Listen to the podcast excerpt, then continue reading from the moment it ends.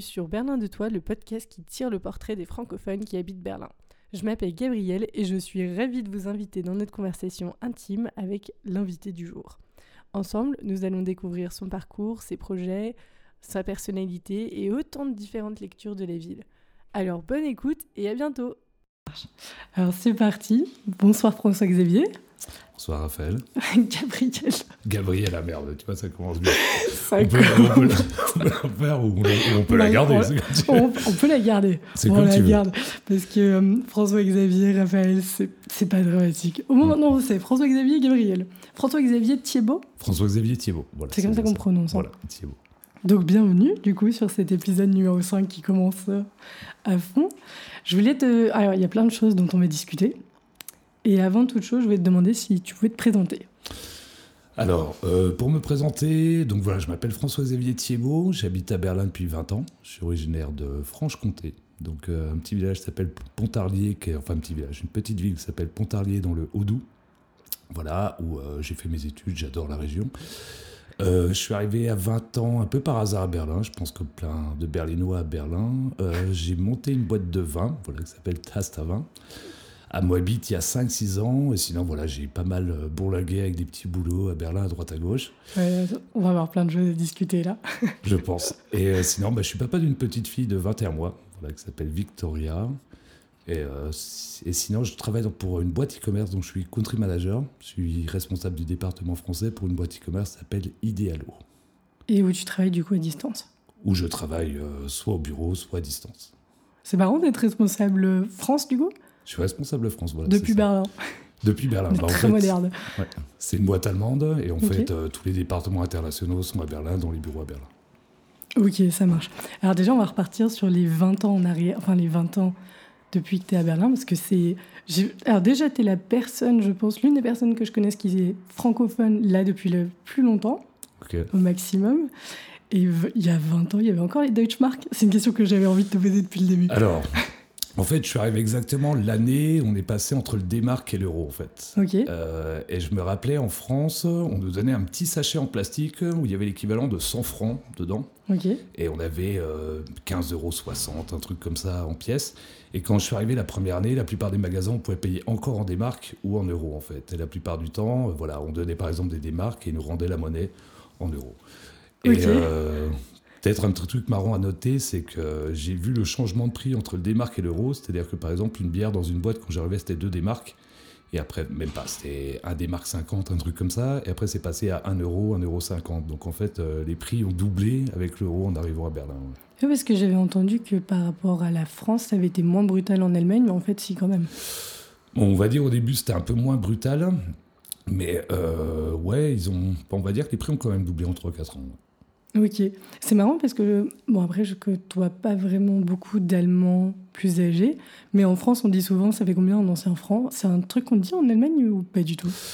Moi j'ai jamais entendu, alors euh, donc je pense qu'ils ont switché assez rapidement, je l'ai entendu de temps en temps on va dire sur mon ancienne belle-mère où elle parlait encore en démarque, mais je pense comme nous, euh, nos parents en France, nos grands-parents, qui continuent à parler en franc. Et euh, je vais même avouer, moi, pendant 3-4 ans, je continue à faire le calcul parce que justement, être dans un autre pays, c'était, j'étais là, euh, ça fait combien en démarques, ça fait combien en euros, ça fait combien en francs, etc. Et euh, oui, oui, ça m'arrivait encore de dire, bah tiens, ça, ça coûte 100 francs quand quelque chose coûtait 15 euros. ouais. Ok, Alors, je- j'espère être pas si vieux que ça, mais c'est, voilà, c'est une petite habitude que j'avais gardée. Ouais. Et alors du coup, est-ce que tu peux nous raconter comment t'es arrivé en Allemagne il y a 20 ans? Parce que l'histoire est quand même assez chouette aussi apparemment. Alors voilà, c'est comme je disais, là, je suis responsable d'un bar à vin. Donc la boucle est un peu bouclée parce que je suis arrivé à Berlin, j'ai rencontré une berlinoise au vendange dans le Beaujolais. Voilà, elle venait faire euh, les vendanges avec euh, des amis dans le, le Beaujolais. On a commencé à flirter ensemble, c'était l'ambiance des vendanges, etc. C'était quelque chose de commun d'avoir des internationaux, notamment allemands, qui venaient faire les vendanges? Alors non, on avait souvent des internationaux, mais par exemple des Roumains ou des Polonais qui viennent pour faire les vendanges en France. Et les Allemands, c'était juste une copine d'une copine qui connaissait la fille du viticulteur. Et c'est comme ça qu'elle s'est retrouvée avec ses copines. Alors, un truc un peu marrant, c'est qu'elles n'ont pas vraiment compris, euh, mon ancienne copine et ses amis, que c'était un vrai travail. Donc, en fait, elles pensaient que c'était de la cueillette, on se baladait dans la nature et on cueillait du vin. Et, Ouais. euh, Et les premiers jours, en fait, elles ont vu que c'était un travail assez dur. Tu, Ça tu peux, tu peux nous expliquer un peu pour ceux qui connaissent pas ou qui connaissent juste un peu de, de nom? Comment ça se passe les vendanges, je veux dire? Les vendanges, alors, les vendanges, en fait, euh, on se lève à 6-7 heures du matin. Euh, on est emmené en tracteur euh, sur les champs. On nous donne un seau, une serpette, et on dit, bah voilà, le bout du champ, il est là-bas, vous avez une heure, et tout le monde avance à peu près au même rythme. Mais c'est des gens qui sont habitués à faire ce travail-là assez régulièrement, ou alors c'est des étudiants qui le font assez régulièrement. On va dire le rythme est assez soutenu, parce que ce qu'il faut comprendre dans les vendanges, toute la récolte sur une année doit être faite en une semaine ou deux. C'est-à-dire que le viticulteur, s'il attend trop longtemps, les raisins vont commencer à pourrir. Il n'a pas le droit de commencer trop tôt parce que les raisins sont encore verts. C'est-à-dire qu'il doit faire toute sa campagne de vendange sur, euh, sur une période bien déterminée. Donc euh, la cadence est assez rapide. Euh, on a le dos euh, cassé en deux toute la journée, surtout dans le Beaujolais. C'est en septembre en plus? C'est en septembre. Il ouais. fait encore chaud du coup en C'est plus. de, ça peut commencer fin août et voilà. Et généralement c'est en septembre, donc c'est un peu le boulot des étudiants avant de reprendre la fac. Voilà, ça permet de se faire de l'argent. Des fois, on, ramasse, on récupère du vin aussi, donc c'est toujours sympa pour commencer l'année avec des amis. Donc voilà, c'est assez, c'est voilà, on a le dos, on a le dos cassé en deux, euh, ça va assez vite. Et euh, ma copine de l'époque, voilà, avec ses amis, avait pris ça un peu comme euh, de la cueillette et de la rigolade. Et c'est- et on avait un peu un choc culturel, c'est-à-dire on avait euh, les lignes de français devant qui étaient 20 mètres devant euh, les quatre allemandes. qui- voilà. Et elle parlait, elle parlait français en plus? Alors, elle parle pas du tout français. Mon anglais à l'époque était très mauvais. J'avais fait allemand en, en quatrième, troisième, en deuxième langue, mais vu que j'ai fait un bac S, spé maths, euh, je m'en foutais de l'allemand. Ouais. Et les profs d'allemand avaient bien compris qu'on s'en moquait.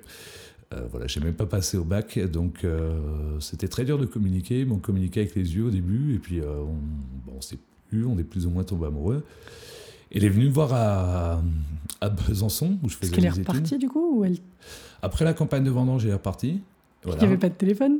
Je te pose vraiment des questions. Il y avait, de- ah non, non, mais il y avait, et moi je me rappelais, alors ça c'est marrant comme question parce que je me rappelais aller à la, à la cabine téléphonique du coin avec une carte pour l'appeler en fait. Et, euh, Vous aviez échangé les numéros de téléphone C'est ça. avec le 0049 du coup Exactement. à l'époque oui. Ok. Ouais, ouais. Voilà. Et puis, elle est rentrée à Berlin, euh, et puis au bout de 15 jours, 3 semaines, euh, elle a pris une petite voiture, elle a traversé toute l'Allemagne, et elle a débarqué chez moi, elle a fait toc-toc à la porte. C'était une surprise. Alors, une petite anecdote marrante, c'est que euh, j'étais un gros fêtard quand j'étais étudiant et je savais pas qu'elle arrivait. Et quand elle fait toc-toc à la porte, j'avais un petit appartement de 20-30 mètres carrés à l'époque. Et je crois qu'il y avait 10-15 personnes qui étaient en train de faire la fête dans l'appartement. Elle arrive un soir ou alors Elle arrivée le soir. Ouais. Voilà, à 22h, un truc comme ça. Et euh, ma première réaction, c'était là, ok, bah écoute, je vais dire à tout le monde de rentrer, euh, ça me faisait super plaisir de la voir et tout, tu vois, en me disant, bon, on va finir la soirée les deux. Elle m'a dit, euh, une réaction très très allemande, je pense, elle m'a dit, non, non, bah t'as prévu de faire la fête avec tes amis, fais la fête avec tes amis, moi je me mets au lit et puis on se voit demain matin. Ok. Et elle s'est mise dans mon lit, elle a attendu que, voilà, que je finisse de faire la fête avec mes amis à côté, et voilà. Incroyable. Et c'était pas du tout prévu du coup? C'était pas du tout prévu, c'était euh, c'était une superbe surprise. Euh, Elle est venue sur un coup de tête ou c'était. Sans vouloir rentrer dans les détails, hein, mais juste. À mon avis, ouais, c'était un coup de tête. C'est-à-dire, elle savait pas trop bien quoi faire de sa vie à Berlin. Euh, elle faisait des études, mais qui n'intéressaient pas plus que ça.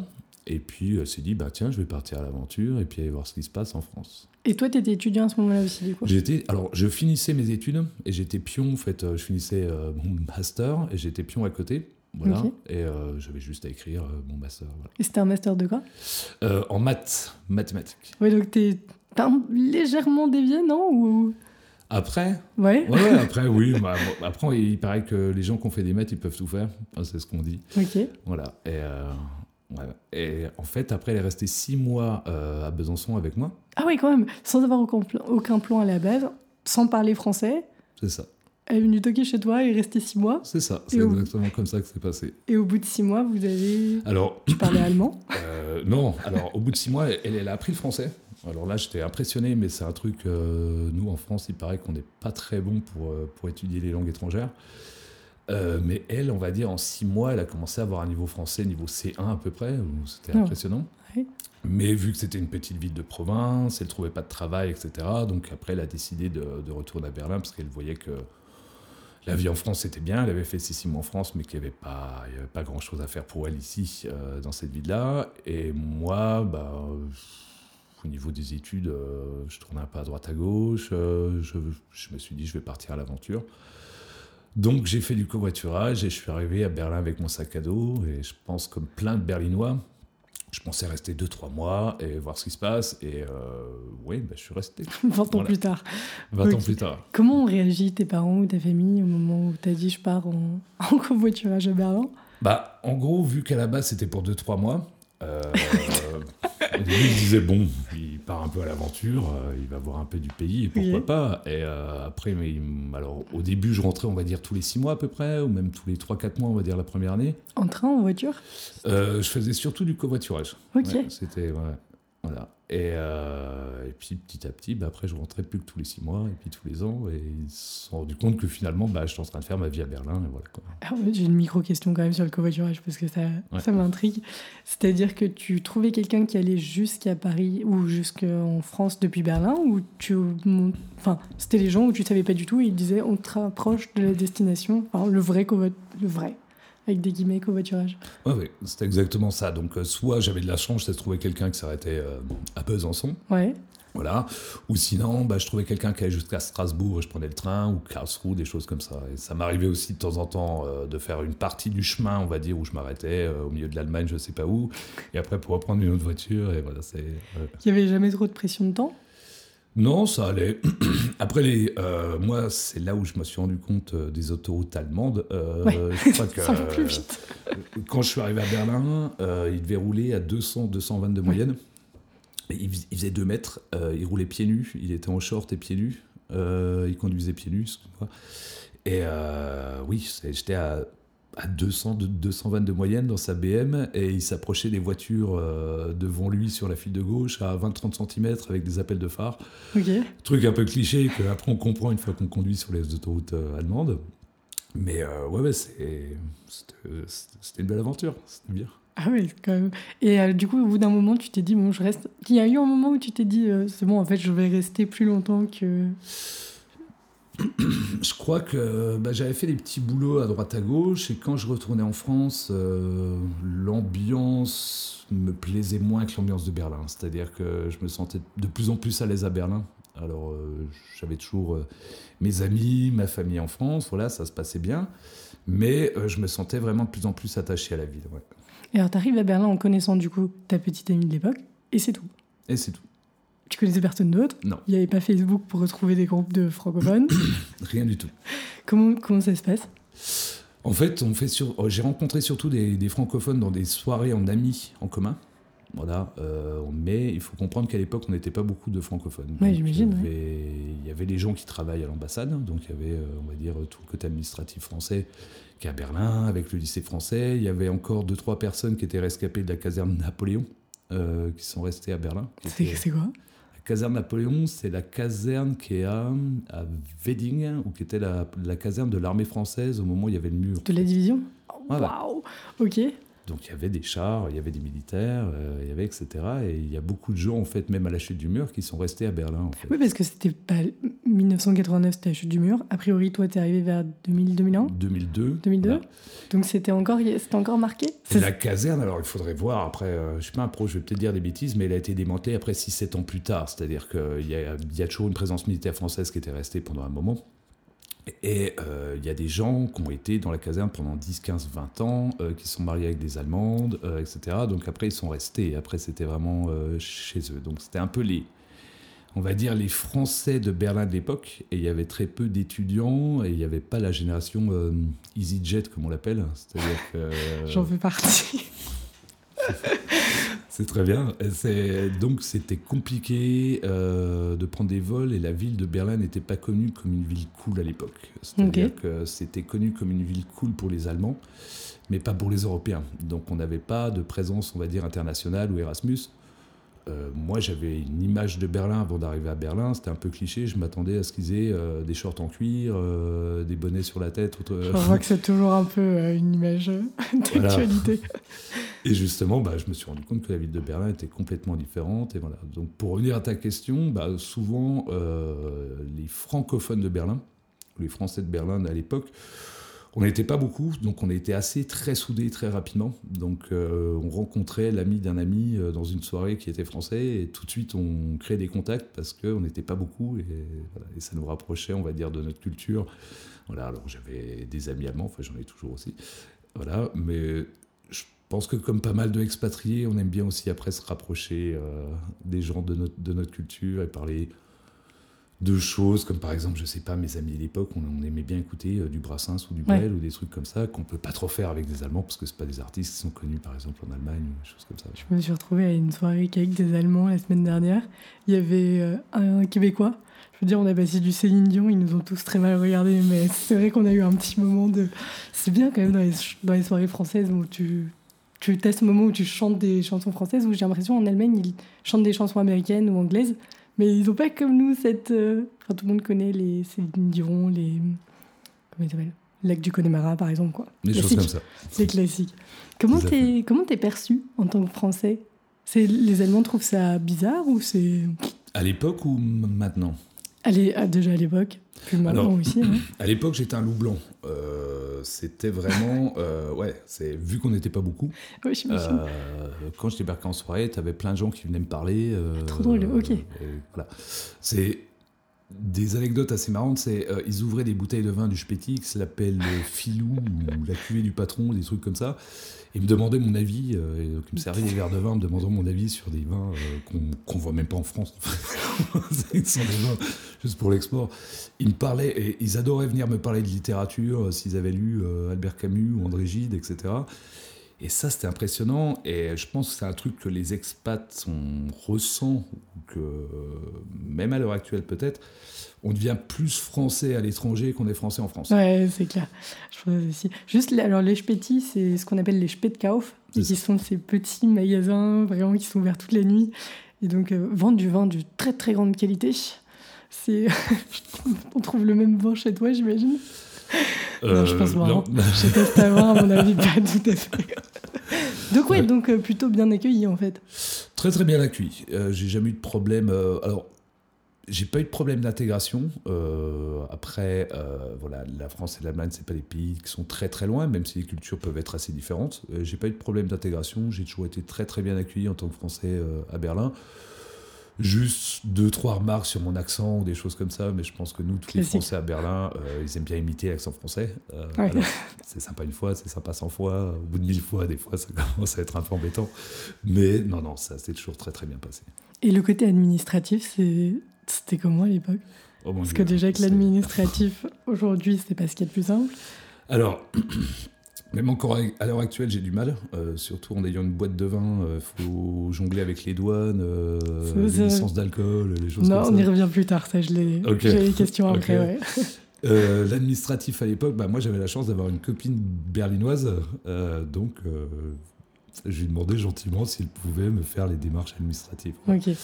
Et euh, c'est assez marrant parce que c'est des années plus tard où j'ai compris que tout ce qui était Anmeldung ou les choses comme ça, en fait, je l'avais fait sans les avoir fait parce qu'en fait, celle qui les avait fait pour moi et qui m'avait aidé à les faire, et moi, je faisais que signer des papiers où je comprenais rien du tout, je ne savais pas ce que je signais, et celle qui s'en occupait, et voilà. Le fameux Anmeldung qui est ah. l'enregistrement. En fait, on a besoin d'un document officiel de la part de celui qui donne le logement à Berlin pour s'enregistrer dans la mairie du quartier où l'on habite, parce qu'en plus il y en a plusieurs.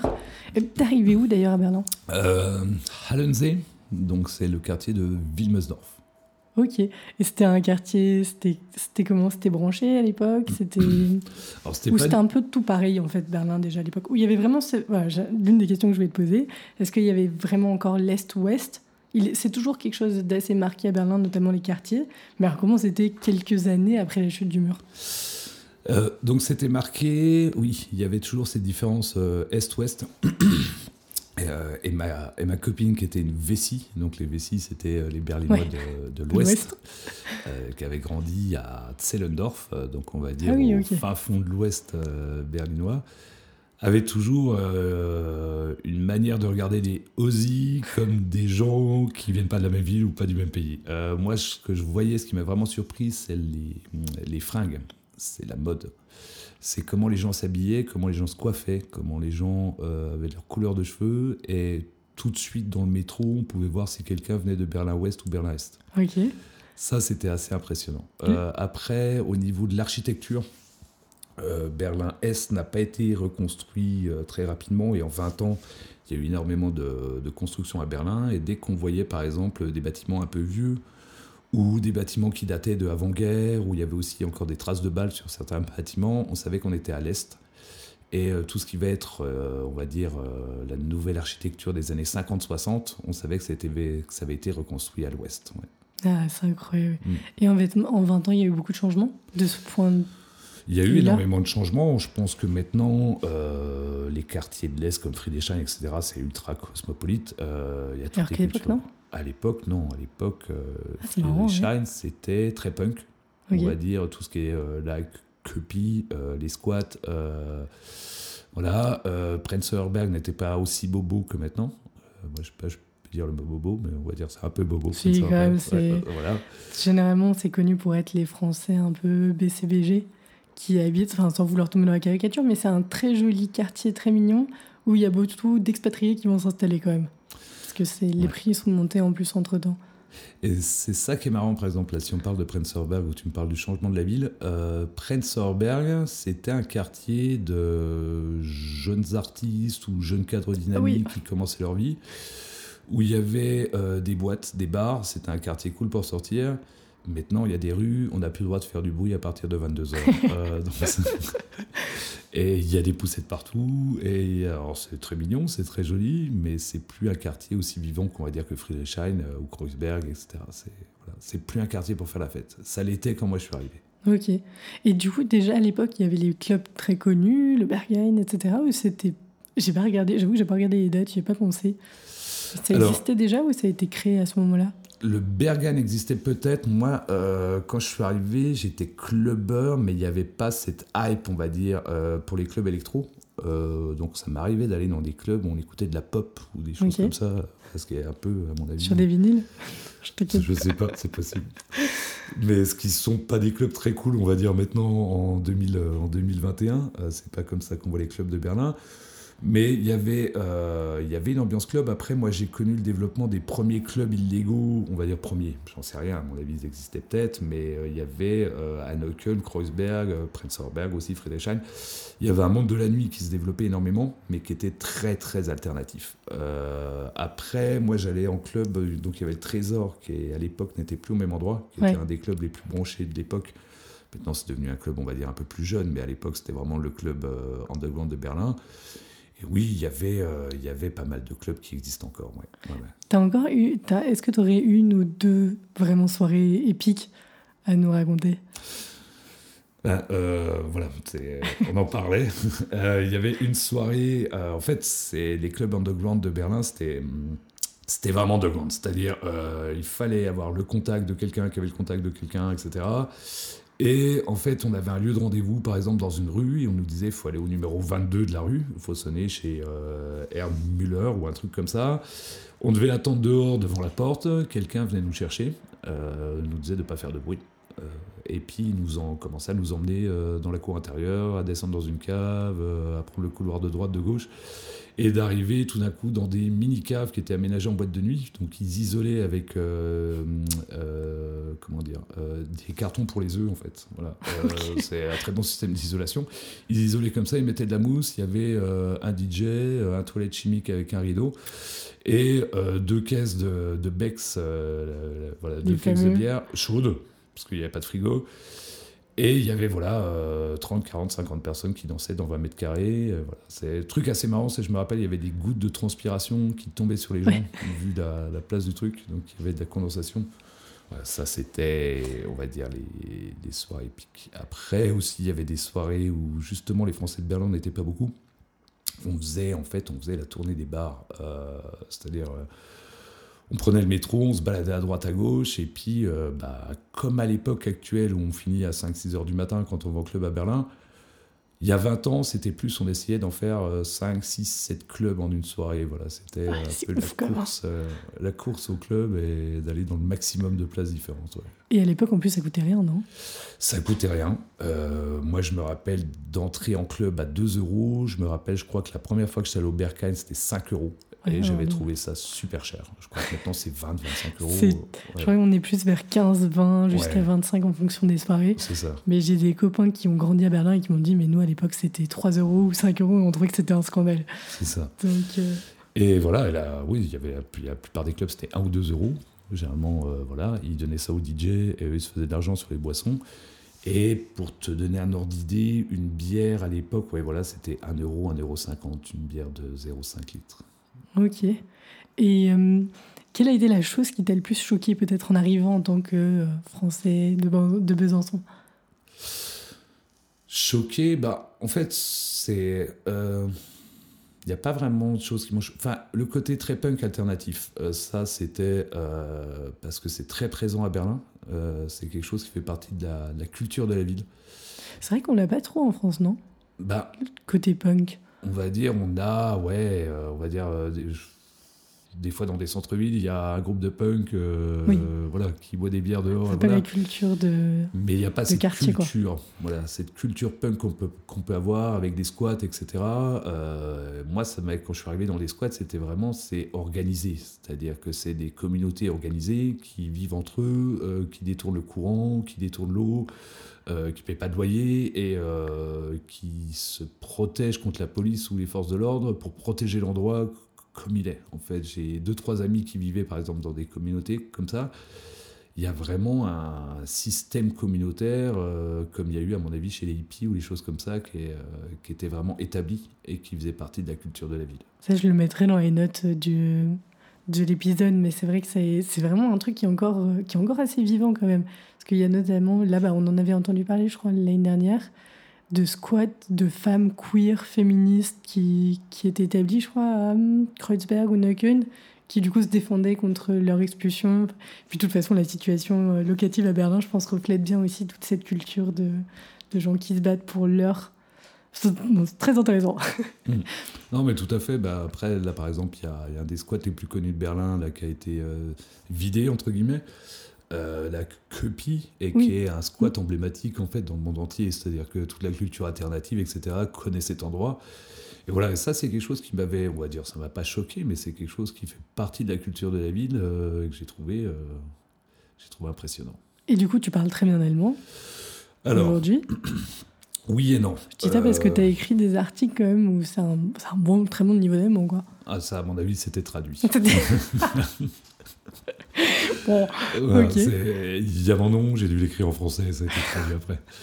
Euh, en fait, vu que j'étais indépendant et que je faisais des petits boulots au début, euh, mon niveau d'allemand, on va dire, a stagné à A2, B1, euh, juste pouvoir comprendre, ouais. pour acheter un bout de pain. Et puis, euh, c'est surtout quand j'ai commencé à travailler dans les commerces où là, je me suis retrouvé dans des boîtes allemandes, euh, où tout le monde autour de la table parlait allemand, et c'est surtout à ce moment-là où j'ai développé mon allemand. Et quel a été le premier petit boulot que tu as fait en arrivant? Alors, le premier, petit, le premier boulot, je l'ai fait, ça faisait trois heures que j'étais à Berlin. Trois heures? Ah alors, ça aussi, ça m'a impressionné. C'est-à-dire la facilité de trouver du travail, de trouver des petits boulots. euh, ça, c'est impressionnant. Et Berlin, c'est, à l'époque, c'était vraiment une ville de petits boulots. Encore peut-être un, un peu maintenant, mais beaucoup moins. Euh, j'étais Père Noël à la télévision en live. C'était quel on peut, Tu penses qu'on peut retrouver des Oui. vidéos? Alors, les vidéos, je sais pas, parce que c'est il y a 20 ans, donc tu vois, il y avait pas. Bah, ouais, c'était ouais, il y a 20 ans, donc il n'y avait pas de, d'enregistrement en ligne ou des choses comme ça. Il doit peut-être y avoir des VHS quelque part. euh, voilà. En fait, c'est. euh, alors, c'était en live. Euh, ma copine de l'époque était présentatrice à la télé. Toi, t'es arrivé à Noël, du coup? Ouais, je suis arrivé 2-3 jours avant Noël, je crois, un truc comme ça. ouais. Ah oui, ça devait être une sacrée ambiance en plus. Voilà, Euh, je suis arrivé le 23, ouais, vu que c'est. Voilà, donc il y avait l'émission le soir avec euh, un Père Noël. Et on, on a besoin d'un Père Noël. Comment ça s'est passé? Le PDG de la boîte ne devait faire le Père Noël, il était malade, euh, il fallait trouver un Père Noël en urgence. C'était en live, euh, c'était un jeu où les gens en fait appelaient les présentateurs. Donc c'est une petite chaîne locale, euh, voilà, où les gens appelaient le présentateur et euh, ils posaient des questions et chaque fois qu'ils répondaient oui à une question, ils avaient le droit de poser une deuxième question jusqu'à ce qu'ils trouvent le cadeau. Et ils avaient besoin juste d'un Père Noël à côté de la présentatrice, donc voilà, qui était ma copine de l'époque, et il me disait juste, tu t'embêtes pas, euh, tu fais juste ho ho ho. Oui, le dialogue est assez euh. Et puis euh, je devais, j'avais une cloche et je faisais le son de la cloche. Un truc marrant, c'est qu'à un moment, il y avait un problème technique sur le plateau. Euh, donc ils ont mis la caméra sur moi. Et il y a ma copine qui est partie euh, à quatre pattes entre les fils avec le technicien euh, pour commencer à fixer le problème technique. Tu vois, c'est une toute petite chaîne. Donc en fait, même les présentateurs, ils aident les techniciens à fixer le problème technique. Et la personne qui jouait au téléphone continuait à poser des questions. Et moi, je comprenais pas un mot. d'allemand. Donc je faisais oui, oui, oui, je faisais ya, ya, ya, oh, oh, oh, avec ma cloche. Et au bout de deux minutes, enfin peut-être pas deux minutes, au bout de 30 secondes, une minute, euh, quand ma copine de l'époque reprend euh, les écouteurs et que la caméra retourne sur elle en live, euh, le mec en face était complètement énervé, c'était un berlinois, il dit mais votre Père Noël il est, il est débile, il comprend rien à ce que je lui dis, je lui ai posé dix fois la même question, il fait toujours oh oh oh, ya ya ya, et il sourit, et en fait le mec avait gagné, c'était un micro-ondes, un truc comme ça. Et il commençait à dire, mais je l'ai gagné le cadeau. Et moi, je faisais oui, oui, oui. oh, oh, oh, voilà. Ça, c'était mon premier. Tout ça en live. En live, premier petit boulot à Berlin. Ah ouais, je pensais pas que c'était le premier boulot. Ok. Après, oui, j'ai euh, bossé sur des marchés de Noël. Voilà. Ouais, bah, du coup, oui. Euh, j'étais livreur dans une boulangerie bio. Euh, voilà. Et après. Je Française? Non, non, non. ça aussi, c'est marrant comme anecdote. Il n'y avait pas de, de téléphone portable. Il n'y avait pas de GPS à l'époque. Donc, euh, je devais me balader dans les rues de Berlin pour livrer euh, du pain, des croissants et des gâteaux à des boulangeries. Petite, petite ville en plus Une petite ville, voilà. Donc, moi, j'étais habitué à conduire dans des petites villes de province ou sur des routes départementales, mais pas dans une capitale. Donc, j'avais une carte euh, sur le siège passager. À chaque feu rouge, j'essayais de comprendre les noms de rues. Et vu que je parlais pas allemand, euh, quand il y a euh, Reichenberger Dorferstrasse, c'est un peu compliqué de comprendre ce genre de mots quand on parle pas allemand, donc euh, je me perdais tout le temps. je me faisais klaxonner à chaque feu rouge. Tu me diras, personne pouvait t'appeler. Si, c'est ça le problème. C'est là où est le problème. C'est que j'avais une espèce de CB en fait dans la voiture. C'est un CB, c'est une espèce de radio, c'est ce qu'ont par exemple les, les camionneurs, etc. Donc en fait, c'est une fréquence radio. Sur une fréquence. Et on peut parler et les gens peuvent nous appeler. Et euh, mon patron de l'époque, donc euh, le patron euh, voilà, était un berlinois assez colérique, ce qu'on appelle le Berliner Schnauzer. Donc lui, c'était typique le Berliner Schnauzer, c'est-à-dire un ton un, peu agressif quand on ne connaît pas la personne. Et il me donnait des recommandations, il me disait dépêche-toi d'aller dans telle boulangerie ou tel truc. Il parlait en anglais du coup En allemand. Et je comprenais pas un mot, donc je disais toujours oui, oui, oui, ya, ya, ya. Et j'étais en mode, j'ai rien compris, je continue ma tournée. Et vu que j'avais pas fait ce qu'il m'avait dit, il me rappelait dix minutes après, en hurlant encore plus fort dans la radio.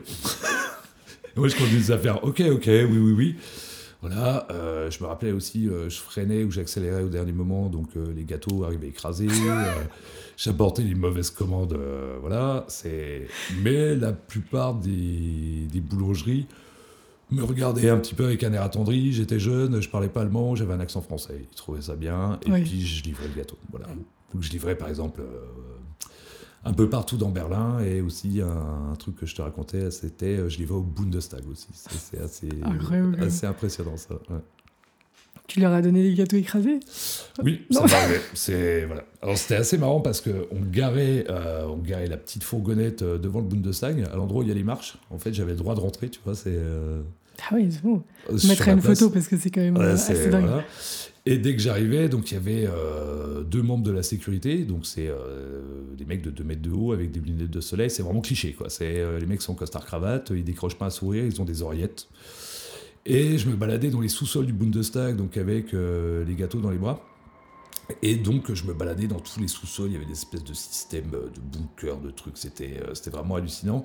Et j'avais par exemple jamais le droit de rentrer dans la cuisine du Bundestag où je devais laisser les gâteaux devant la porte. Je devais sortir du couloir, toujours avec euh, le service de sécurité qui m'accompagnait. Et c'est une fois que j'étais sorti du couloir qu'ils avaient le droit d'ouvrir les, euh, d'ouvrir les paquets de gâteaux et de les apporter en cuisine. et, euh, et du coup, juste pour, pour, pour, comprendre, tu avais trouvé ce boulot comment, déjà à la base? J'avais alors j'avais vu une annonce dans une boulangerie, voilà, parce qu'il n'y avait pas internet, etc. Donc c'était une boulangerie qui appartenait justement à ça. Ils avaient mis une annonce en vitrine en disant qu'ils cherchaient du personnel. Et t'avais postulé, il t'avait pris? J'avais postulé, il m'avait pris. Et ils t'ont envoyé pour ta première tournée tout seul Non, la première tournée, je l'avais fait avec un Jamaïcain. je rigole parce qu'il parlait aussi bien allemand il que toi, j'imagine. Il était un peu cliché, euh, il avait des rastas et il fumait des pétards dans la voiture. C'était très drôle. Et il... on ne se drogue pas en conduisant, on rappelle. Euh, ouais, non, non, non, c'est pas bien du tout. Hein. C'était l'époque. Mais même, pas bien du tout. Et il m'avait montré la route une fois et le lendemain, j'avais dû le faire seul. En fait. Ok. Et ça s'est passé comment du coup, cette fameuse. Quand tu rentres de la journée? Bah, je rentrais, euh, mon patron était furieux, donc quand je ramenais la voiture, il était tous les jours furieux parce que j'avais jamais écouté ce qu'il me disait. Et puis je finissais ma journée à midi, une heure, et voilà quoi. Mais, euh, Mais tu il, faisais revenir. Il me criait dessus, et puis moi je revenais le matin, et puis euh, je repartais quoi. ça a duré combien de temps? Je, Ouais, j'ai dû bosser six mois, un truc ah comme ça. Ouais, ouais, Au bout d'un moment, tu connaissais bien la ville au bout d'un moment? Oui, on va dire, bah, les routes que je prenais, au bout d'un moment, je les connaissais. Euh, ma copine de l'époque avait une voiture, donc on, se baladait pas mal en voiture dans Berlin. Voilà. C'est surtout après où j'ai commencé à prendre de plus en plus les transports en commun, mais il y a 20 ans, la voiture, c'était simple de conduire. il, y avait, il y avait moins de voitures surtout, non? Il y avait moins de voitures, c'était pas une ville qui était développée économiquement. Euh, il n'y avait pas de gens qui arrivaient d'autres régions allemandes. Qui, par exemple, les régions du Sud, ils ont tous des voitures. Euh, mais à Berlin, la plupart des gens utilisaient le transport en commun. J'ai juste commencé à connaître les embouteillages à Berlin il y a 8-10 ans, on va dire. Mais c'est ce qu'on m'a dit, c'est qu'avant, on mettait 10 minutes à conduire là et maintenant, c'est une demi-heure. Tout à fait. Ok. Ok, et du coup, à quel moment tu as trouvé le premier travail fixe? Alors, premier travail fixe, euh, j'ai travaillé comme photographe. Ah, c'était ton premier, euh, premier emploi, du coup En fait, fixe plus ou moins, parce que j'ai travaillé comme freelance. D'accord. Voilà après, j'ai continué à faire des petits boulots, comme je t'ai dit, j'ai bossé sur des marchés, j'ai fait des services clients. Euh, je me rappelle même plus trop tout ce que j'ai fait. Mais voilà, on va dire le premier, c'était photographe pour la chaîne de télévision, euh, là où j'avais fait le Père Noël. voilà, et j'ai cherché un photographe et j'ai commencé à bosser pour eux. Ça m'a plu euh, de travailler comme photographe. Tu as acheté un appareil photo et tu as dit, moi je suis photographe ou tu avais de la formation Ça, c'est ça c'est à l'allemande, c'est un truc aussi, c'est à la berlinoise peut-être. C'est En France, on va demander des lignes de CV, de l'expérience, des diplômes. là, on m'a dit, écoute, je suis arrivé dans les bureaux, on m'a dit il y a un appareil photo sur la table. Tu prends l'appareil photo, on t'explique un peu le genre de photo qu'on veut. Tu as 2-3 heures, tu te balades en ville et tu nous ramènes ce genre de photo-là. Oh, wow, ok. Je les ramené, euh, ils ont regardé les photos, ils m'ont dit c'est bien. C'était fait. Tu commences à travailler. Ok. Voilà. J'avais juste, j'avais, euh, je passais, enfin, je donnais des cours en bénévole dans une MJC à Pontarlier de photographie. En France, c'était voilà, en France, c'était euh, une passion. J'étais, j'étais passionné de, de, photographie quand j'étais ado mais j'avais pas de diplôme de photographe ou pas d'études de, photographe. Et tu faisais un type de photo en particulier? Alors, bah, au début, c'était des photos donc pour un jeu télévisé où ils avaient besoin euh, bah, des trucs. Euh, c'est un jeu en fait où il y avait un espèce de puzzle sur une photo. Les gens devaient remettre le puzzle en place et découvrir quel objet était dans la photo, par exemple. Donc, je prenais, euh, ça pouvait être des trottoirs, une poubelle, une fourchette, une tasse. voilà, ça devait être un objet, ça devait être un concept en fait, hein, où les gens pouvaient trouver et donner un mot, par exemple, à ce qu'ils voyaient. Et après, j'ai commencé à bosser comme freelance pour euh, des boîtes de presse. Donc j'ai commencé à être photographe de presse où euh, j'ai fait, euh, on va dire, tout ce qui est tapis rouge. je faisais les réunions de politique. À Berlin, du coup? À Berlin. Ok. Les concerts politiques, donc surtout photographe de presse, on va dire, et en freelance où je travaillais avec deux, trois agences de presse. Voilà. Et après, j'ai ouvert un studio à Léopoldplatz, pas très loin de Léopoldplatz, dans la Malte, là que je passe, à Wedding. Ok. Et voilà, et euh, j'étais photographe de poker. Euh, alors oui, alors attends, pourquoi qu'on revienne sur photographe de poker Comment on est photographe de poker? Comment, Je veux dire, comment c'est un... C'est pas juste une série photo? C'est quelque chose de régulier que tu fais pendant plusieurs séances, etc. Non, c'est ça? C'était quelque chose de régulier. C'est-à-dire que le, notre voisin dans l'immeuble où on était était le copain de la meilleure amie de mon ex-copine. C'est un peu compliqué. Et il était le responsable, euh, responsable du salon de, poker de la Spielbank de Berlin. poker de la Spielbank, donc qui est la banque de la banque de La Spielbank, c'est le casino. Du casino, ok. Voilà. donc il était responsable de la salle de poker euh, du casino de Berlin. Et ils ont commencé à organiser euh, les championnats d'Europe de poker, euh, etc. Et vu qu'ils cherchaient un photographe pour couvrir l'événement, c'est comme ça que petit à petit je suis devenu photographe de poker. C'est comme les photographes équestres ou des compétitions, je veux dire? Tu viens pour les différentes compétitions photographier les ça. gens Voilà. Ok. Alors, c'est assez impressionnant. Euh, voilà, je n'étais pas juste photographe de poker, mais ça m'arrivait, voilà, euh, on va dire, tous les six mois. Ça dure très longtemps un tournoi de poker. C'est une semaine. Voilà, c'est des gens qui sont bloqués dans une salle d'hôtel pendant une semaine. Et pendant une semaine, moi, 8 heures par jour, je prenais des photos. Donc, il n'y a pas un bruit, les gens se concentrent, les gens jouent. euh, et on va se dire, qu'est-ce qu'on prend en photo au bout d'une semaine, Oui. 8 heures par jour? Il y a un moment, on se dit, on a fait le tour, quoi. Et en fait, euh, c'était surtout euh, l'ambiance et des portraits de joueurs de poker, hein, c'est-à-dire les mimiques, comment ils regardent les autres jouer, euh, comment ils se concentrent, etc. Et c'est un monde assez à part. Ils se connaissent tous, en fait, les joueurs pros, parce qu'ils font tous euh, les mêmes Toutes les tournois, compètes, ouais. les mêmes compètes. Et ils ont tous vraiment un style. C'est assez hallucinant, voilà. Et euh, je m'étais retrouvé, voilà, avec une énorme collection de portraits, parce que 8 heures par jour, on fait quoi? Oui, ouais. Voilà, C'est ça. Ça s'achète? De quoi? Ça se vend, ça s'achète? Les photos de poker Ouais. Je sais pas. Pas vas-y. Je veux Non, dire, est-ce que les, les joueurs viennent te demander, par exemple, d'acheter les photos après ou... Non, c'est surtout, on va dire, pour des publications, pour des magazines, euh, pour des articles. Euh, voilà, il y a une vraie presse spécialisée autour du poker. Euh, Il y a pas mal de blogs, etc. Et c'est pour des expositions photos, par exemple, pour, pour garnir les murs, des salons de poker, ou voilà, où c'est vraiment pour des livres, en fait. Et j'ai vu que dans ton- ce que tu avais fait en photographie, tu avais aussi fait Fashion Week. Ouais. C'était vraiment. Ah non, non, oui, régulièrement aussi J'ai fait la première Fashion Week de Berlin, Incroyable. était euh, Berlin n'était pas une ville de la mode à l'époque. Euh, voilà, c'est pas Paris, c'est pas Milan. euh, c'est Berlin. Voilà, c'est Berlin. Et j'avais fait la première Fashion Week de l'époque. Voilà. Et euh, vu que j'étais photographe de presse, voilà, j'étais inscrit. On n'était pas beaucoup à l'époque. hein. je crois il y avait 10-15 photographes qui couvraient la Fashion Week. Et après, vu que je faisais partie des premiers, j'étais sur toutes les Fashion Week, sur la liste euh, des photographes euh, des Fashion Week. Génial. C'était un de mes moments de l'année préférés. J'adorais ce moment-là. Parce que tu rencontres du coup aussi les gens? Enfin, tu Tu- fais les défilés? Et j'arrivais à rentrer dans les backstage. Et c'est ça qui est génial, c'est-à-dire que quand on passe derrière les rideaux euh, et qu'il y a euh, les gens qui s'occupent des vêtements, euh, les coiffeurs, les maquilleurs, les mannequins qui courent dans tous les sens, le stress qui est derrière les rideaux dans un défilé, ça c'est hallucinant, ça c'est ce que j'adorais en fait. Il y avait les soirées, alors il faut dire aussi les soirées Oui. de la Fashion Week, c'est assez, c'est assez sympa. Parce que c'est des soirées privées euh, avec des top modèles, euh, des gens de la mode, euh, des gens célèbres. voilà, donc ça c'était aussi très très bien. C'était les bons moments de la Fashion Week. Ça marche. Et alors, du coup, parce que tu as, continué longtemps ton travail de photographe en plus ou à côté d'autres travails? Alors, le travail de photographe, vu que j'étais freelance, pour pouvoir se nourrir en tant que photographe, c'est-à-dire on doit faire de la photographie alimentaire. Donc, par exemple, euh, couvrir euh, des mariages ou des choses comme ça. Euh, je faisais de temps en temps du paparazzisme. Je sais pas si ce mot existe, mais voilà, je faisais paparazzi. euh, pour pouvoir justement vendre euh, des photos et j'avais toujours des petits boulots à côté. Donc euh, par exemple, un petit boulot à côté, j'ai travaillé dans un service de livraison d'une boîte e-commerce. Comme ça après j'ai commencé dans e-commerce. Comme ça c'est la transition Ok. si tu veux. T'as vu? Et je faisais, je travaillais au service de livraison, je faisais les colis de nuit et le dimanche. Oh, waouh. Ok. Voilà. Ok, ça marche.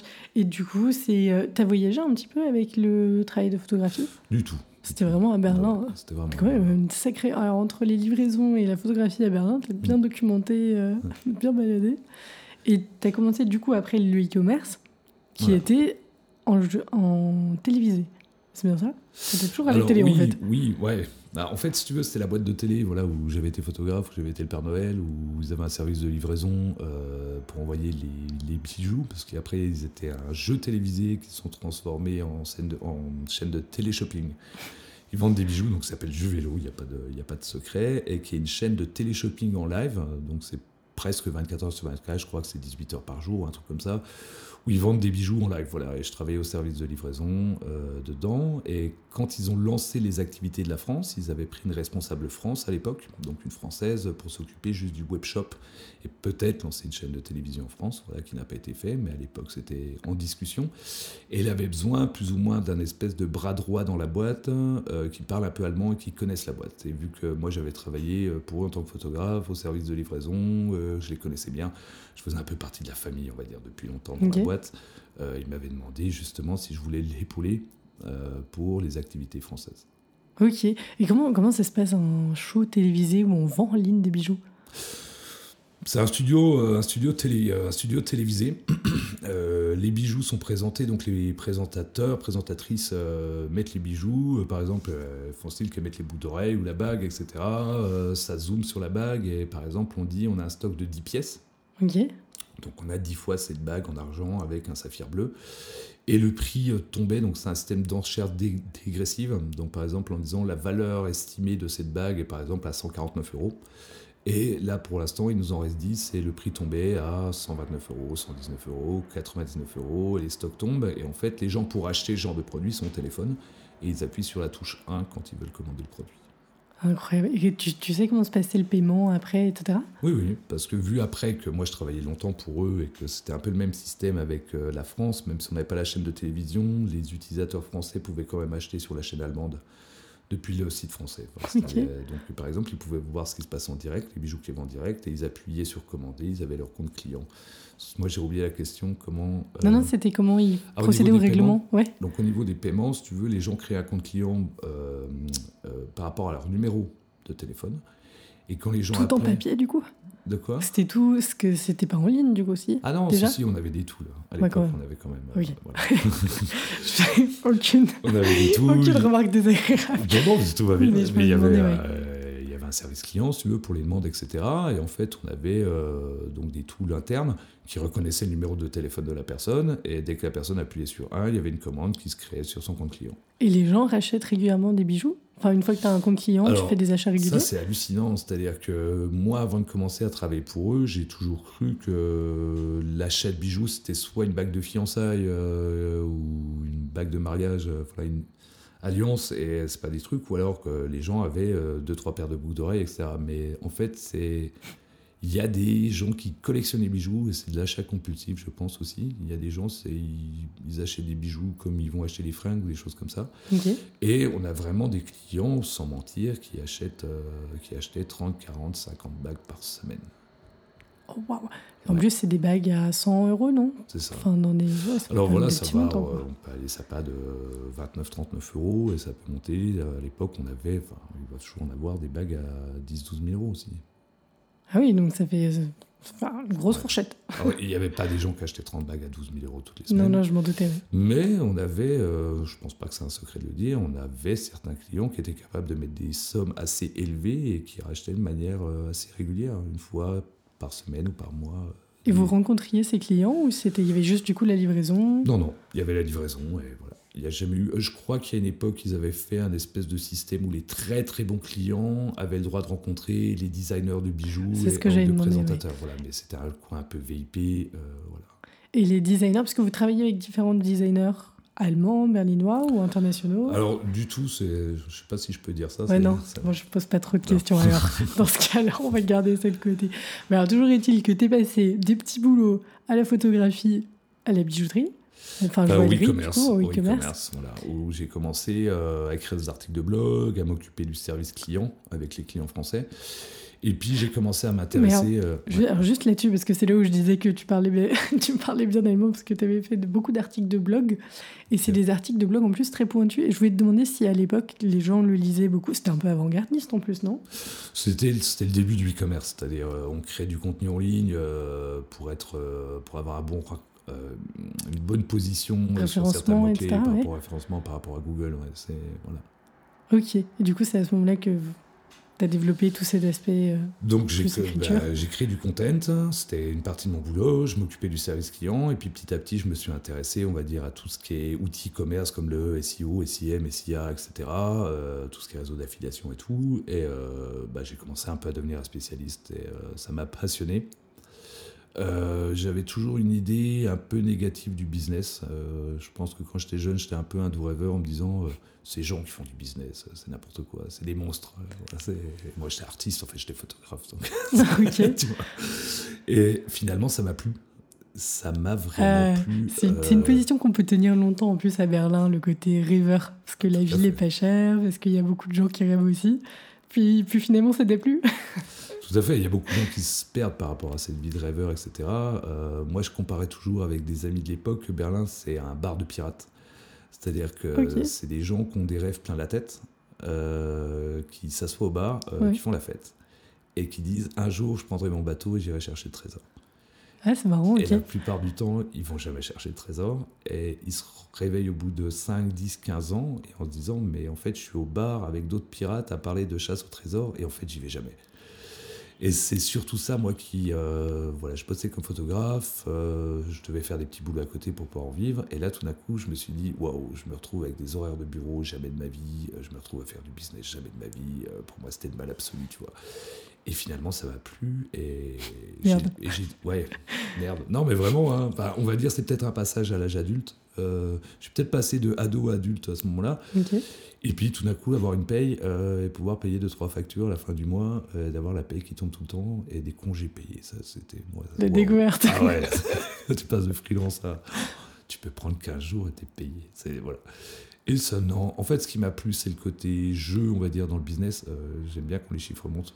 J'aime bien quand on crée des actions et qu'il y a des réactions. Et que c'est surtout ça qui m'a plu. C'est le côté un peu stratégie, jeu là-dedans.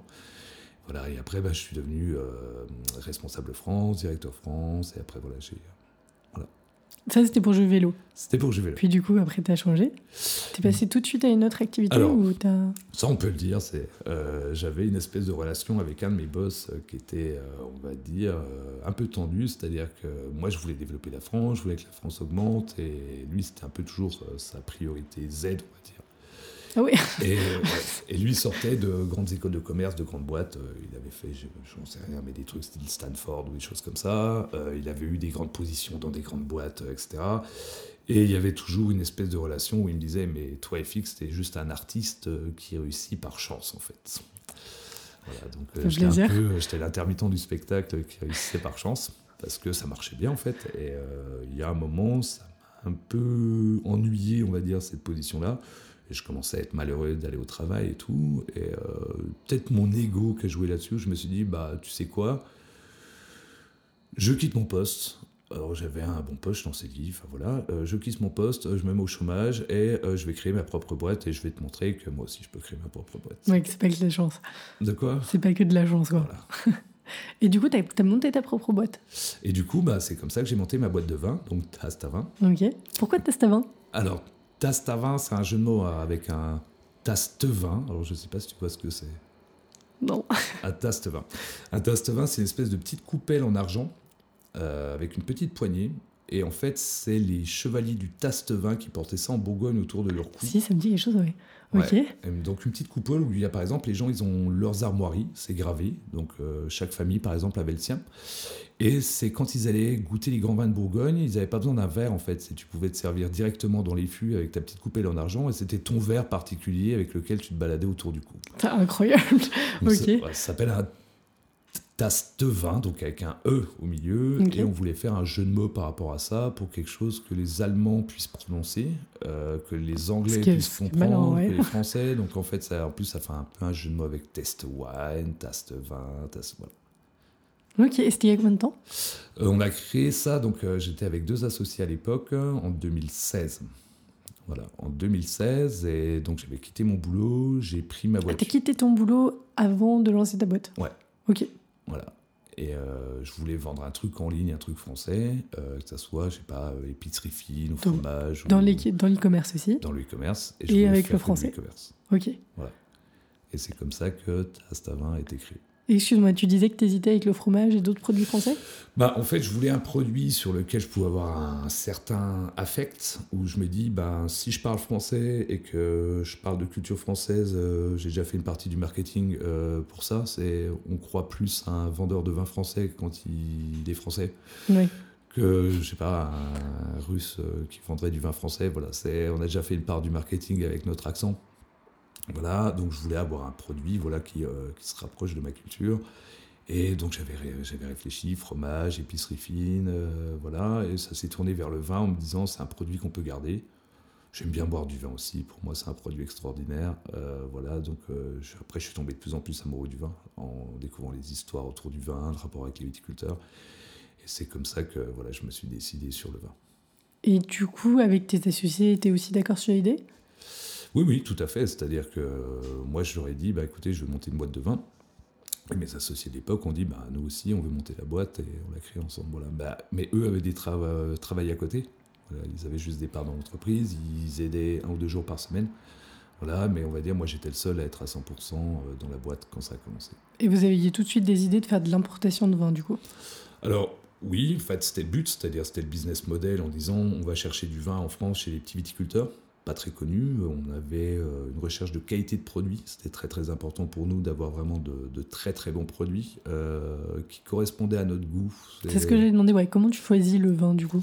Alors, à l'époque, quand j'avais démissionné, euh, j'avais pris ma voiture et j'avais fait toutes les petites routes en France de vin. Un été ou J'ai dû faire ça pendant six mois. Ah oui, grave. Ouais, ouais.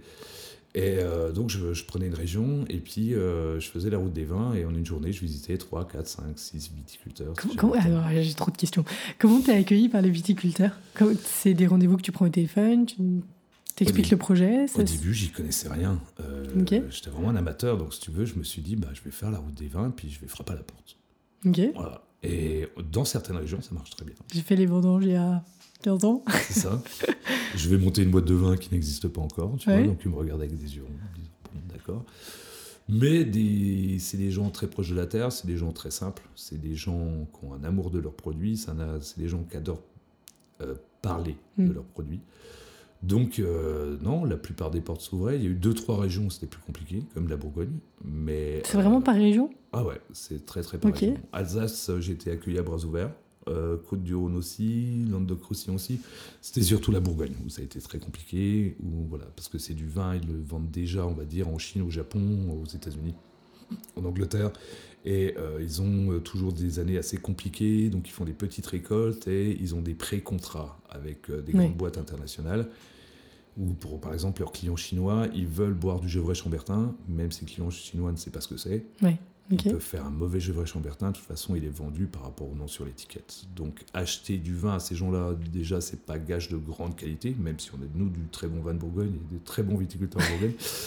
Mais il y a beaucoup de viticulteurs qui profitent de leur nom pour le vendre, et vu qu'ils ont des récoltes, je sais pas, euh, je dis des chiffres imaginaires, mais par exemple, s'ils font 100 000 bouteilles, ils en ont peut-être déjà vendu 120 000. Donc, ils vont me dire, toi, tu veux quoi avec euh, ta nuit de palette euh, une fois tous les six mois? Alors du coup, tu fais un tour, tu as ta petite liste Je fais un tour. Je commence à regarder sur Google euh, les viticulteurs qui m'intéressent, euh, et puis bah, je fais ma liste, et puis je me dis, bah, tel jour je vais dormir là, et puis je vais visiter tel viticulteur, tel viticulteur. Et le lendemain, je vais dormir là, je vais visiter tel viticulteur, tel viticulteur. Et j'ai fait ça pendant environ, voilà, entre 3 et 6 mois environ. Et puis là, j'ai énormément appris au niveau du vin. Et puis on a commencé à se faire une liste de vins euh, qui pourraient nous intéresser euh, pour notre webshop à l'époque, parce qu'on n'avait pas de magasin, on voulait juste faire un webshop. Et c'est comme ça que j'ai découvert le vin, c'est comme ça qu'on a fait notre première liste de vins.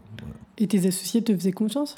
Vu que tu disais que tu voyageais seul, du coup? J'avais ramené dans ma voiture, on va dire, peut-être 300-400 bouteilles d'échantillons. Ça a été pour passer la, la douane? C'était terrible. Euh, la voiture, l'arrière de la voiture touchait le sol.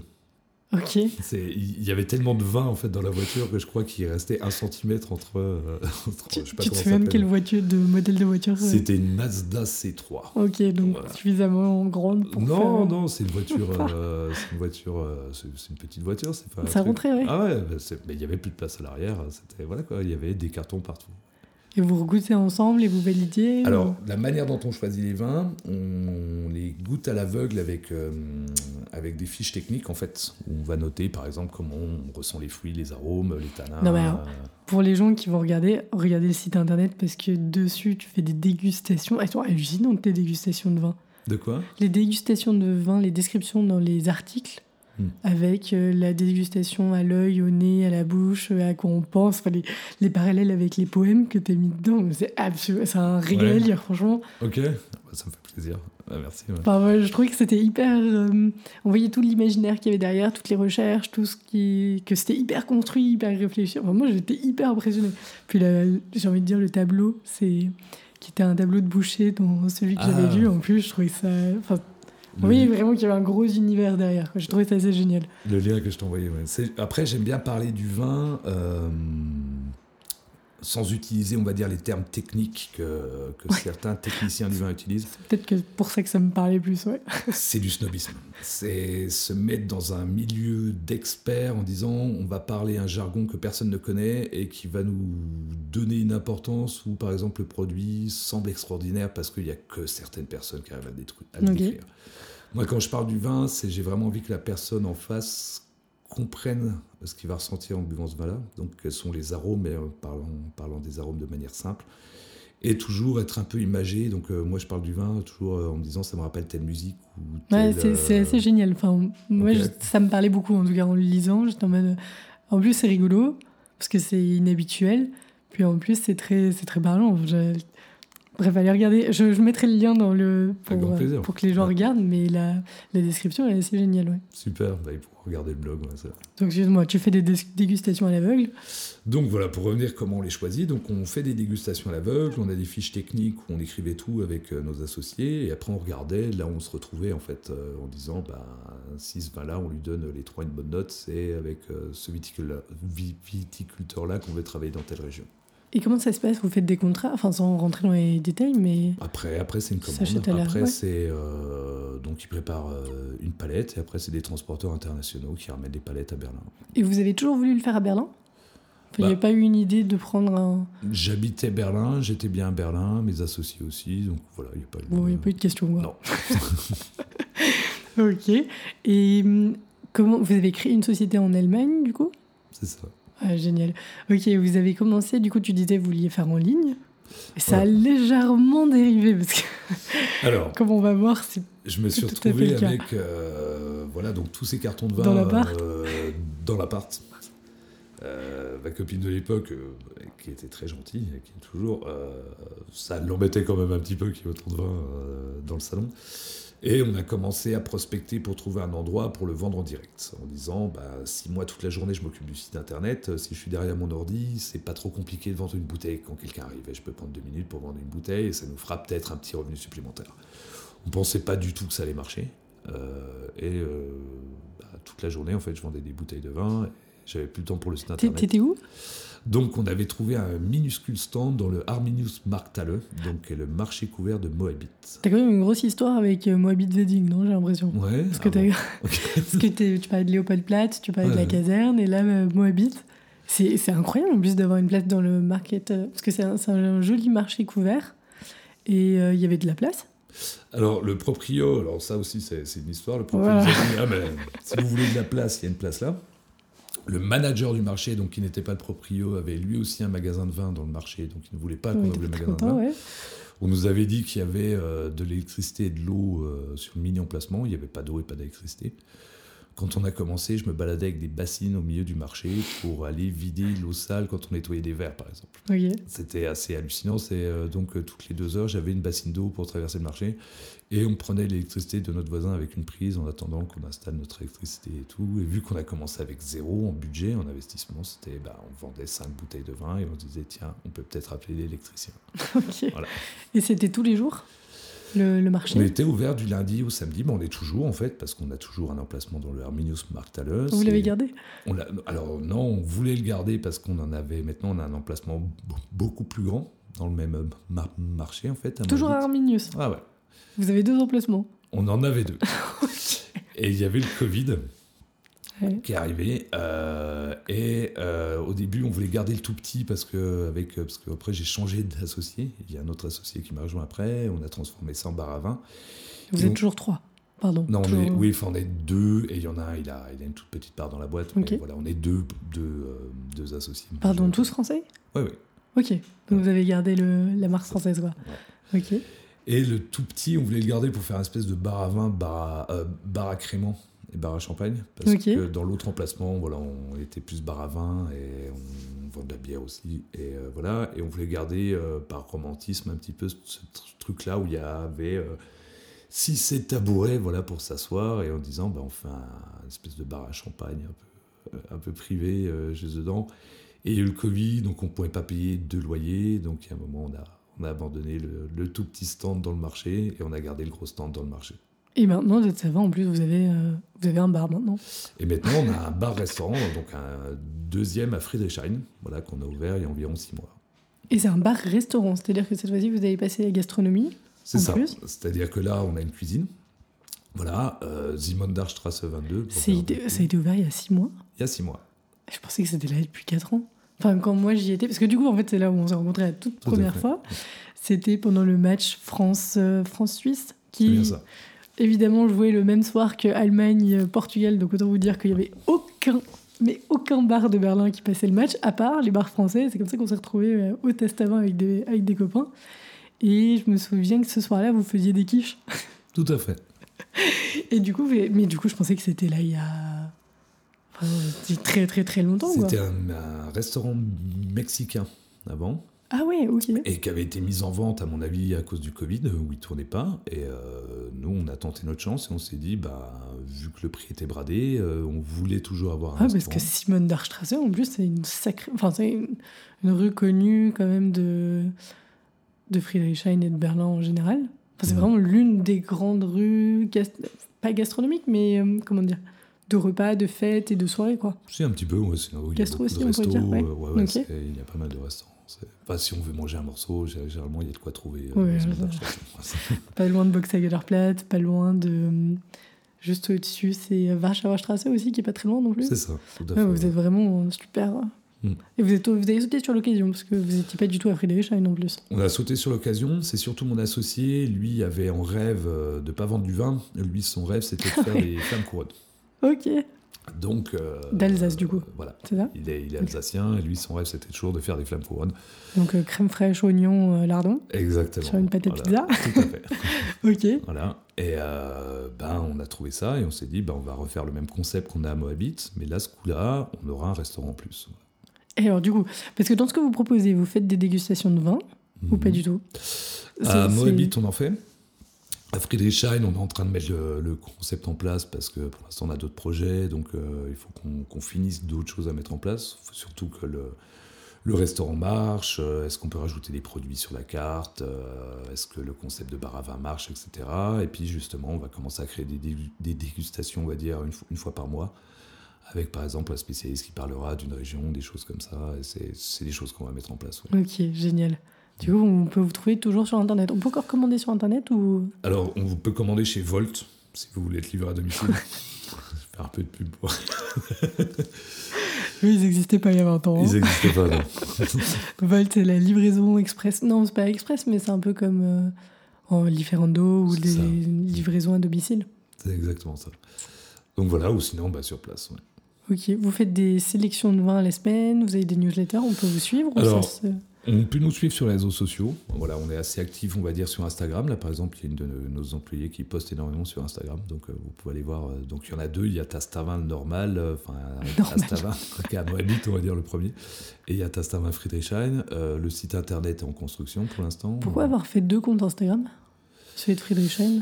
Parce que par rapport à l'adresse. Parce qu'il y a pas mal de gens qui, euh, quand ils regardent sur un compte Instagram, ils regardent l'adresse de l'endroit. Donc on s'est Ok. retrouvé, par exemple, bah, justement, tu parlais que tu étais venu au match, euh, au match de la Coupe d'Europe. Euh, ce soir-là, on a des gens qui ont débarqué à Moabit, Ah merde où il n'y il a pas de télé. Ah, vous l'avez construit. Je- Du coup, le site internet, vous l'avez fait après Voilà. Parce qu'il n'y a pas très longtemps. Non, non, non. ok. Non, donc le site internet de Friedrichshain n'est pas fait encore. C'est pour ça qu'on en veut deux, justement, pour pas que les gens se disent ah, bah tiens, je vais réserver une table, etc. et qu'ils débarquent dans Qu'ils le- les mauvais emplacements. Ok. Voilà. Et ça va, c'est pas trop, d'un point de vue logistique, c'est pas trop loin l'un de l'autre? Alors si, c'est énormément de travail, surtout quand on doit déplacer du vin. Euh, Oui. Parce que la palette, euh, si tu Oui, veux, là, elle arrive, vous, la euh, palette. voilà, elle arrive à Moabit, parce qu'on a, on a une énorme cave là-bas, donc là, là on peut stocker. Et après, oui, il faut ramener les livraisons, enfin les, les stocks à Friedrichshain. Ouais, c'est pas mal de boulot. C'est surtout mon associé là qui s'en occupe. Et ouais, oui, c'est, c'est beaucoup de boulot. Parce que Volt, en plus, il livre qu'à Friedrichshain ou ça y est, il livre partout? Je crois que Volt, en fait, mais il livre à. Je crois que c'est 10-15 km autour de l'endroit, en fait. Donc, il n'y aura pas moyen que les gens commandent une flamencuche s'ils habitent à Charlotte. Ouais, c'est ça. hein. Non, Parce que je sais que pendant un bout de temps depuis Wedding, on n'avait pas accès à Volt. d'accord. on était encore dans la zone euh, Ouais. or. ok, et tout ça en plus, tu le fais à côté d'un autre travail. Exactement.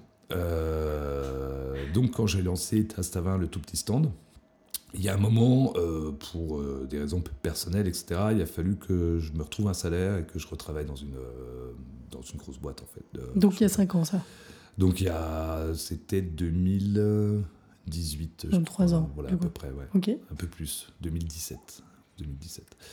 Et donc mon associé est arrivé, donc mon associé a dit bah moi je vais me occuper on va dire du daily business en fait, donc de vendre du vin. Il a développé la, le côté bar à vin aussi et moi je suis retourné en fait dans une boîte e-commerce qui s'appelle Idealo, qui est un comparateur de prix. Voilà, je suis country manager France là chez Idealo. Ok, vous faites comparaison comparaison pardon, de prix surtout on compare surtout les prix des produits, c'est-à-dire que c'est pas des choses comme les furets ou les choses comme ça qui vont comparer les assurances ou euh, les forfaits téléphoniques ou des choses comme ça. Nous, si quelqu'un cherche une imprimante, euh, on permet aux petits e-commerçants d'exister face aux géants du e-commerce de manière gratuite. C'est-à-dire, imaginons, tu connais exactement quelle marque d'imprimante tu veux acheter, tu connais le modèle tu peux aller sur Idealo et tu vas voir, bah, je dis une bêtise, mais par exemple chez Amazon, euh, elle est à 249 euros, chez eBay, elle est à 239 euros, chez Cdiscount, elle est à 219 euros, et ça se trouve, il y a un petit commerçant que personne ne connaît qui la vend, lui, à 199 euros. Tu viens d'ouvrir, mais une porte dans mon esprit, là, parce que moi qui ai tendance à acheter sur euh, VP ou des, des ventes qui font de la déstock en ligne, bah, parfois je me demande si je me fais pas avoir sur les prix, mais du coup, si je vérifie, peut-être que j'aurai un et sur Idealo, bah, donc tu vas avoir par exemple sur un produit peut-être 10, 15, 20 commerçants, e-commerçants qui référencient ce produit et ça permet à des petites plateformes d'exister par rapport aux géants du e-commerce. Du coup, vous avez à la fois, parce que faut le, ça doit être un sacré maintenir à jour. Il y a c'est très technique et vous 1200 mettez... employés. Euh, ah par rapport à la taille de nos serveurs, euh, je crois qu'on est les deuxième plus gros serveurs e-commerce en Allemagne, juste après Amazon. Euh, je crois qu'on fait un truc comme 45 milliards d'opérations à la seconde euh, sur euh, notre site, un truc comme ça. Et vous savez qui vous utilise? C'est plutôt des commerces du coup? Ah non, non, c'est des particuliers. C'est des particuliers. En fait, c'est très, très connu comme système en Allemagne. Les Allemands, s'ils peuvent économiser 3 euros là, 2 euros là, ils adorent le faire, c'est un sport national. c'est moins connu ce genre de système en France. Généralement, les gens vont plus acheter un produit dans un magasin qu'ils connaissent ou choses comme ça. Pas se dire si je paye 5 ou 10 euros moins cher ou plus cher. Ça va pas avoir beaucoup, beaucoup d'importance, mais en Allemagne, oui, ça marche très très bien. Et on est la troisième plateforme e-commerce en Allemagne après Amazon et eBay en fait. Et on. Ah, c'est énorme. Auto, qui est à peu près au même niveau que nous, qui est la. Auto fait ça aussi. Non, Auto c'est une marketplace. C'est une marketplace. Mais on va dire sur des sur des sites e-commerce, voilà, au niveau, au niveau du trafic, on est en troisième ou quatrième position en Allemagne.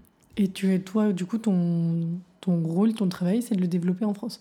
Alors, développer en France, non, parce qu'en France, on existe déjà depuis 12-13 euh, ans maintenant. Euh, voilà, sur le marché français. Euh, c'est juste diriger les activités en France, c'est-à-dire ah, les objectifs, diriger les équipes, la stratégie, mettre en place la stratégie, dans quelle direction on y va, voilà, etc. Toujours depuis Berlin. Toujours depuis Berlin. Et l'équipe France, je crois qu'on est environ 33, 34, un truc comme ça. Donc ça commence à devenir un gros département aussi chez, chez Idealo.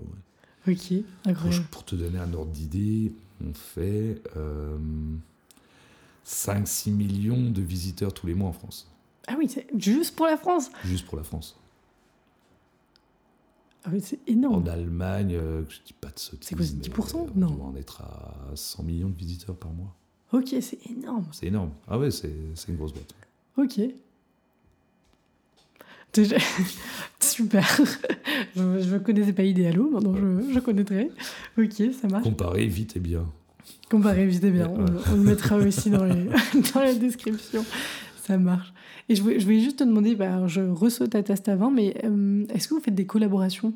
Ou est-ce que vous travaillez avec euh, d'autres commerces en Allemagne, à Berlin Alors, bah non, c'est quelque chose qu'on essaie de mettre en place parce qu'en fait, on a un portfolio de 250 à 320 euh, c'est énorme. Et vous retournez en France refaire des. Enfin, c'est énorme. Ces temps-ci, avec le Covid, on n'a pas eu trop le temps. Ok. Voilà. Euh, moi, j'ai eu euh, énormément de travail entre mes deux boulots, plus de trois trucs familiaux. c'est un peu compliqué.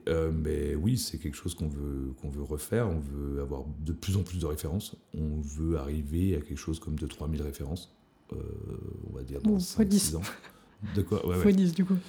Pour que si quelqu'un veut telle bouteille à Berlin, ils savent qu'ils peuvent la trouver chez nous. C'est-à-dire, euh, par exemple, bah, si quelqu'un veut un Moret Saint-Denis ou un Chablis ou chose comme ça, on a. Euh, S'il cherche euh, un connu ou des, des, vins qui sont pas trop connus du Languedoc-Roussillon, on a. Pour l'instant, on a ce genre de, de, produits. Et puis, on veut aussi avoir des, des bouteilles un peu de luxe. Euh, voilà, notre rêve, ça serait si quelqu'un veut une Romanée Conti, on a.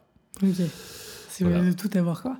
Donc au niveau des collaborations, on travaille avec, euh, pour l'instant avec euh, un ou deux restos, euh, parce que nous, en fait, c'est, on peut avoir accès à ces vins-là. Et euh, par exemple, bah, il y a des restos, des épiceries françaises. Eux, s'ils doivent commander une référence, généralement, ils vont commander chez un viticulteur, parce qu'ils vont pas avoir euh, assez de ventes. Donc ça sert à rien qu'ils stockent 10 000 bouteilles. En plus, il faut les payer. Et euh, ils n'ont pas assez de place dans la cave pour les stocker. Donc nous, en collaboration, oui, c'est, on peut proposer voilà, à des Français ou des restaurants français, des épiceries français à Berlin, d'avoir accès à ces 250 références au prix, presque au même prix que s'ils commandaient directement chez le viticulteur. Ce qui leur permet d'avoir, on va dire, s'ils veulent travailler avec 30-40 références, d'avoir ces références-là directement depuis Berlin. Et vous avez pour objectif de faire grossir du coup encore la boîte? On a De recruter On a de- déjà pour objectif de faire marcher Friedrichshain, voilà, que- parce que vu que ça fait six mois, qu'il y a eu la période de coronavirus, il y a une nouvelle équipe, euh, une nouvelle structure, donc il faut tout mettre ça en place. Faire un lieu de vie aussi, euh, un lieu de culture, d'événements, avec euh, des concerts. Pour l'instant, tous les dimanches, on passe un film. Voilà, il y a un film Ouais, gratuit. euh, ouais, tous les C'est français, allemand, anglais Anglais, anglais sous-titres anglais, parce que notre clientèle à Friedrichshain, elle est surtout anglophone. Voilà. Et puis, bah, vite créer des concerts. Par exemple, il y a aussi le Baguette Comedy Club, je sais pas si Ah, connais. Ils arrivent la semaine prochaine, Mélida. Ah, bah voilà. Ah bah oui, quand même. Bah, ils étaient... Mélida, on attend. Je veux dire, c'est Bah, la troisième était, fois qu'on euh, la mentionne, je crois, dans, cette, dans ce podcast. Elle était il y, a, il y a trois semaines chez nous, voilà, avec le Baguette Comedy Club, voilà, faire ça de manière régulière, et puis euh, voilà, je- donc développer Friedrichshain, et après, le, on va dire le rêve ou le, le but de Tastavin, c'est d'avoir par exemple 6, 7, 8, 10 Tastavin dans Berlin. Ah oui, ouais, ok. ou que ça soit un peu la référence du vin du quartier.